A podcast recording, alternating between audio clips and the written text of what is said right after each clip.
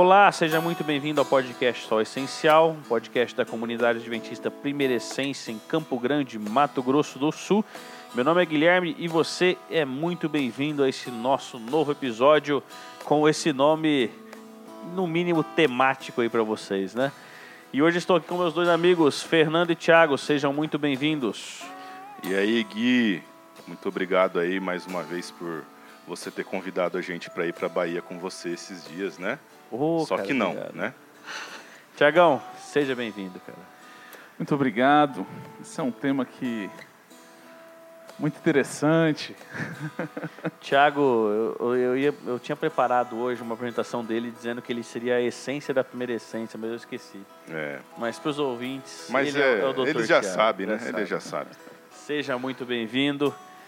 E é isso aí, nosso tema hoje é sobre dinheiro Rapaz, na cueca, né, cara? Que Quem situação. sabe o assunto da semana, né? Um dos assuntos da semana, que foi o do senador Chico Rodrigues, que foi pego dentro de sua casa com 33.150 reais em suas cuecas. Não foi a primeira Além vez que do a gente vê restante isso. né? que, eles, que o- a polícia pegou na casa, né? Não é a primeira vez que a gente vê gente escondendo Ah, dinheiro dentro da cueca. Já é né? uma tradição brasileira, já, já, quase. já né? é quase um meme, É, né?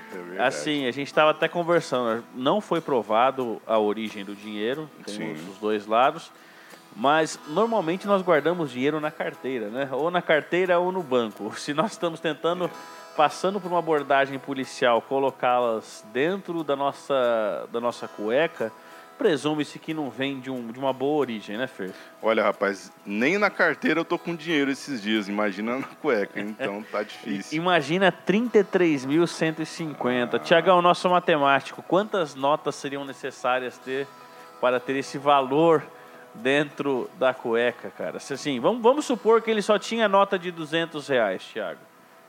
Só tinha Lobo Guará na, car- É, na, na cueca eu, eu dele. ia falar o cachorrinho lá, mas É é. o cachorrinho, Lobo o Guará. caramelo. É, Cara, dá mais de 150 notas, né? É bastante nota. rapaz. E é claro que não tinha, né? É, só da- das notas de 200. É. Mas é interessante, sabe que, que me chama a atenção? Que a gente, a gente fala assim, ah, isso é estranho. Mas aqueles que já viajaram para o exterior já devem ter passado por esse tipo de, de situação. Eu não sei quantos de vocês já foram. Parece uma pochete, vocês já viram? Uma pochete que você coloca por Eu dentro já da usei calça. isso uma vez, cara. Então, isso é muito comum Uhum. você, você utilizar, né? Então, você põe uma, uma pochete. É claro, o dinheiro não fica em contato com você, Exato, claro. Né? Você coloca, também não precisa ser dentro da cueca, ou, né? Da, da, da, É. é, da, da vestimenta, mas fica, com certeza fica aí para dentro das calças, né? Sim. Será que vem daí essa ideia? Eu não sei. Outra coisa, seis da manhã, né? Não sei, estranho, né? Às vezes ele. Tem gente que gosta de, de, de, de ter o poder assim, né? É nas que antes se mãos. guardava o dinheiro debaixo do colchão, né? Agora imagina você dormir, né? Numa situação de se acordar 6 horas com o dinheiro fica complicado. É né? complicado mesmo, cara. Situações que nós só vemos no Brasil, É. né? Situações peculiares que nós só vemos no Brasil. E disso queremos tirar algumas lições espirituais com você, querido ouvinte, querido membro do nosso podcast Sol Essencial.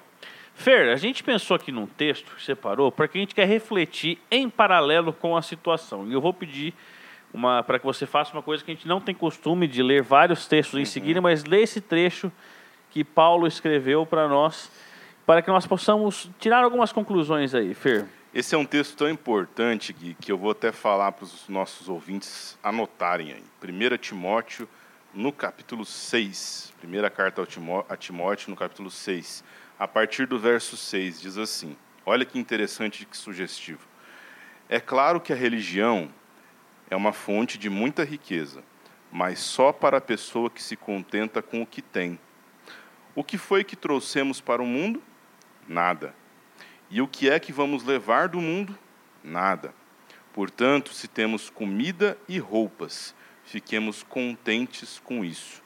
Porém, os que querem ficar ricos caem em pecado ao serem tentados e ficam presos na armadilha de muitos desejos tolos que fazem mal e levam as pessoas a se afundarem na desgraça e na destruição. Pois o amor ao dinheiro é uma fonte de todos os tipos de males. E algumas pessoas, por quererem tanto ter dinheiro, se desviaram da fé e encheram a sua vida de sofrimentos. Que texto.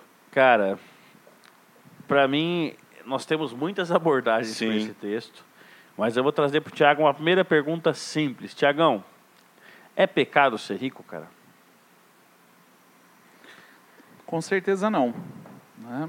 Nós temos vários e vários exemplos de pessoas que, que eram ricos e não tinham esse tipo de problema. Né? Eu me refiro até mesmo na Bíblia. Né? A Bíblia é recheada desse tipo. E, e muitas das vezes Deus abençoa essas pessoas com riqueza.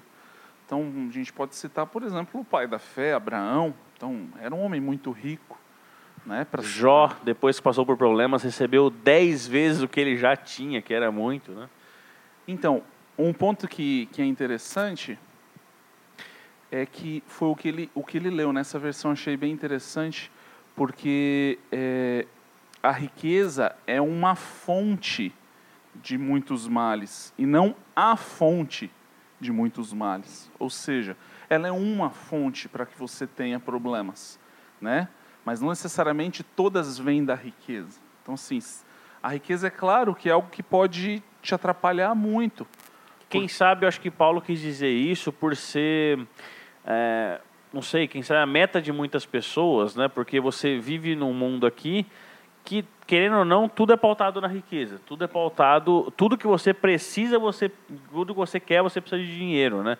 Então, muitas vezes a gente se para sonhando e pensando em coisas materiais.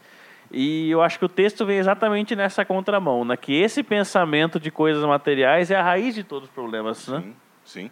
E eu também, eu também gosto de frisar, por isso que eu li até a partir do verso 6, porque ele faz uma, um joguinho, né? Uma brincadeira mas é, ele aborda assim, ele fala, ó, é claro que a religião é uma fonte de riqueza, mas só para a pessoa que se contenta com o que tem. Então ele faz esse joguinho é, que é típico de Paulo, mas para mostrar que o tema dele aqui não é falar de ser rico ou ser pobre, mas sim do que ele fala explicitamente no texto, o contentamento, a atitude de você estar em paz com aquilo que você tem.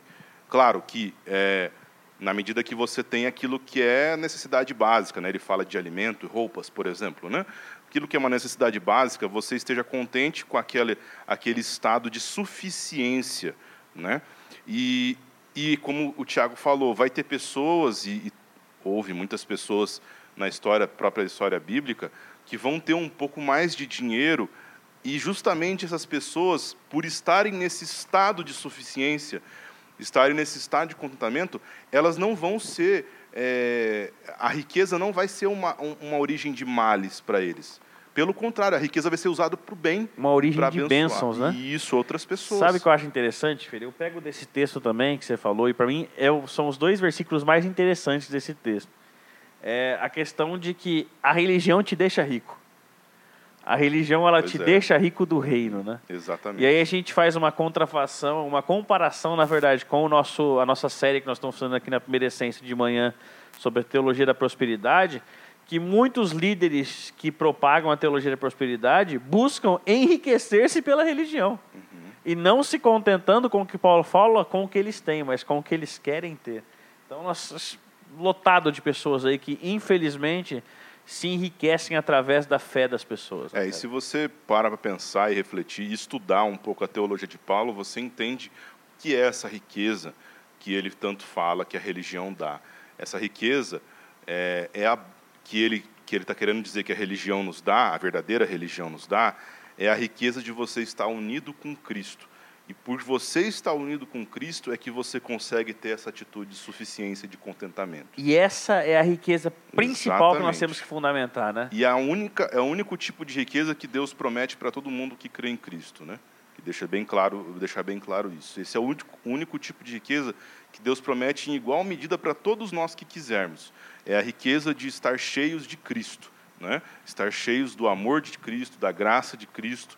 É, e é claro que isso não vai impedir que nós tenhamos sofrimentos, dificuldades na vida, mas com certeza vai nos desviar dos caminhos ruins. Cara, isso é sensacional. Eu acho que Paulo ele começa já demonstrando que a nossa busca deve ser pela riqueza espiritual. Pode ser que essa riqueza espiritual é, fomente em nós e derive de nós uma riqueza física.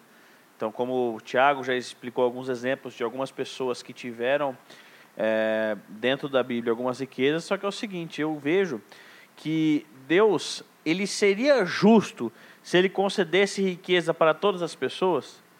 Será que pela, pelo plano de salvação dele, algumas pessoas com riqueza manteriam o foco principal na riqueza espiritual ou na riqueza mundana? Eu conheço várias pessoas que uma vez, acho que até, salvo engano, foi um grande amigo meu que ele falou o seguinte: olha, cara, acho que Deus nunca pode me deixar rico. Porque se Deus me deixar rico, eu acho que eu vou passar a ser o meu próprio Deus. E eu acho que é aí que a gente entra na questão de que o dinheiro pode ser a raiz dos males, né? o dinheiro pode ser o problema. Porque o dinheiro passa então a tomar a regência de nossas próprias vidas. Tem um, um outro verso, um verso de, de Salomão, né, em Provérbios 28, 20, que fala assim: O homem fiel será acumulado de bênçãos. Ele está relacionando a fidelidade com as bênçãos. Mas o que tem pressa de enriquecer não ficará sem castigo. É... Lembrando que isso foi escrito pelo homem mais sábio que passou na Terra, né? sem, sem ser Jesus. Sim, sim. Então, assim, é, são lições né, que a gente tem. Então, é, e é claro que a gente cita isso vendo o nosso camarada senador também. Né? Poxa vida, ele já não ganha pouco. Um camarada senador, que, que além de ser senador, provavelmente tem outras posses, enfim, tem outras fontes de, de dinheiro, mas suponha que ele fosse só senador. Ele teria plenas condições de ter 100 mil reais lá na, na casa dele. Isso não seria nenhum problema. É, a gente está vendo que aí, para você esconder, isso denota que, de alguma forma, há provavelmente culpa, né? Então, assim, poxa vida, quanta, quanta, quanta coisa ruim está acontecendo pelo fato de você tentar enriquecer de forma ilícita, né? Ilícita, né? Ou, quem sabe, de forma rápida, né? Isso. Que o cara busca, ah, pô, eu ganho aqui meu determinado dinheiro por mês, para eu conseguir 100 mil reais aí, eu demoraria 4, 5 anos. Não seria o caso dele, como o Thiago falou. Mas o cara busca enriquecer-se de uma forma tão grande e parece que isso é um ciclo vicioso, né? Muitas pessoas falam quanto mais você tem, mais você quer ter, né? Por isso que o dinheiro parece que é insaciável, né, Fer? É, e é insaciável e, e aí, de certa forma, ele nunca vai conseguir encher, entendeu? Completar o saco, vamos dizer assim. Essa, quando, quando você tem um, tá com a sua, a sua, aquele sua sacolinha de dinheiro, você, ele é um saco sem fundo, né? Ele não vai conseguir ser preenchido totalmente. Por quê? E aí nós temos aqui o verso que acho que todo mundo já conhece, né? Qual é o problema disso? O problema disso é o amor, o apego ao dinheiro. Então, o, o dinheiro não é o problema, Fer? É, o que Paulo está dizendo aqui, não. É, ele está dizendo aqui, o amor ao dinheiro, o apego ao dinheiro. E aí ele fala que isso é um ciclo vicioso, ou talvez é, até uma degradação constante da, daquele ser humano, que algumas pessoas, por quererem tanto ter dinheiro, se desviaram da fé, ou seja, se desviaram do propósito de Deus para elas e encheram a sua vida de sofrimentos. E aí eu fico imaginando é, é, claro que eu não, não quero aqui expor apenas o, o, o, esse, esse senhor, mas é um senhor idoso, ele tem 69 anos, deve ser avô já, e eu fico imaginando o papel, a situação de você esconder dinheiro na cueca, seja lá por qual for o motivo, mas é uma situação que chega a ser vexatória, um, vexatório, ridículo, né? E eu fico pensando nisso, né? É, a que ponto nós chegamos pelo amor ao dinheiro. Né? E eu queria só pontuar uma coisa aqui, que aí é uma, é uma compreensão minha, mas baseada num estudo muito bacana e muito sério feito pelo professor Craig Bloomberg. ele escreveu um livro, esse estudo ele resultou em um livro chamado Nem Pobreza e Nem Riqueza, onde ele analisa essa situação da pobreza e da riqueza ao longo de toda a Bíblia, de Gênesis ao Apocalipse. E ainda faz umas tomadas aí na, na situação do intertestamentária, que nós chamamos. Né? E a conclusão que ele chega, que é muito, muito bacana, assim, eu acho que faz muito sentido, é que, de fato, o acúmulo de riquezas, o acúmulo de posses, sem uma motivação redentiva, ele é um mal na Bíblia, sabe? Para mim faz bastante sentido. O que, que seria uma, um propósito redentivo? Claro que você vai acumular uma poupança, uma, né, um, um, uma, uma questão assim de segurança. É bacana você ter uma segurança, né? uma proteção contra uma crise e tal. Mas quando você acumula dinheiro, acumula riquezas, bens, apenas pelo propósito de ter, de ter aquilo, você está se colocando num caminho muito perigoso. Como a gente disse, é insaciável esse desejo. E a Bíblia deixa bem claro que isso pode ser um problema muito sério.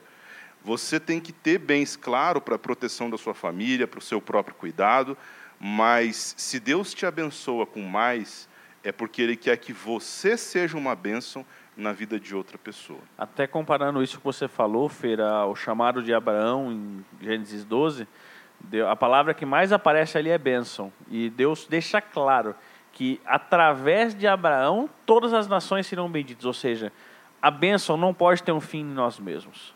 Se o que nós temos tem um fim em nós mesmos e nós chamamos isso de bênção, desculpa, não é.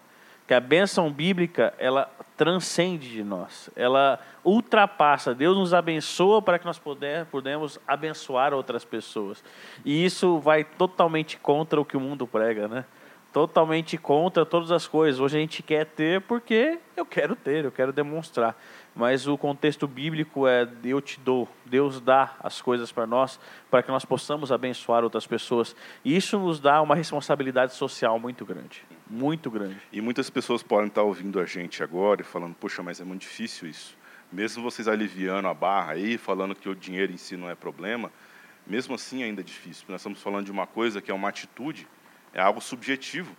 Quem está ouvindo a gente sabe se você tem amor ao dinheiro, apego ao dinheiro ou não. Só você e Deus sabe. Né? Agora, a, a realidade é que isso pode ser um problema. E a Bíblia deixa muito claro que tanto o pobre quanto o rico, tanto o político quanto o empresário, é, tanto funcionário público quanto funcionário é, de empresa privada, todas as pessoas podem ter esse problema chamado amor ao dinheiro. E isso sim, é um grande mal. Né? Isso com certeza é uma armadilha de Satanás. Transformando uma bênção de Deus, da prosperidade, em uma vontade de alta exaltação. E eu acho que é aí que mora a raiz de toda a preocupação. Né? Pode ser que alguns jovens estão ouvindo dizendo, não, mas dinheiro, como o Fer falou, nem tenho na carteira. Então, traduza isso como amor ao cartão de crédito, amor ao seu banco, Qualquer amor ao bem, seu celular, amor posse. ao seu carro tudo que você tem. Eu lembro, cara, de uma história de um amigo meu de Cuiabá, o Marquinhos, quando ele comprou o carro dele.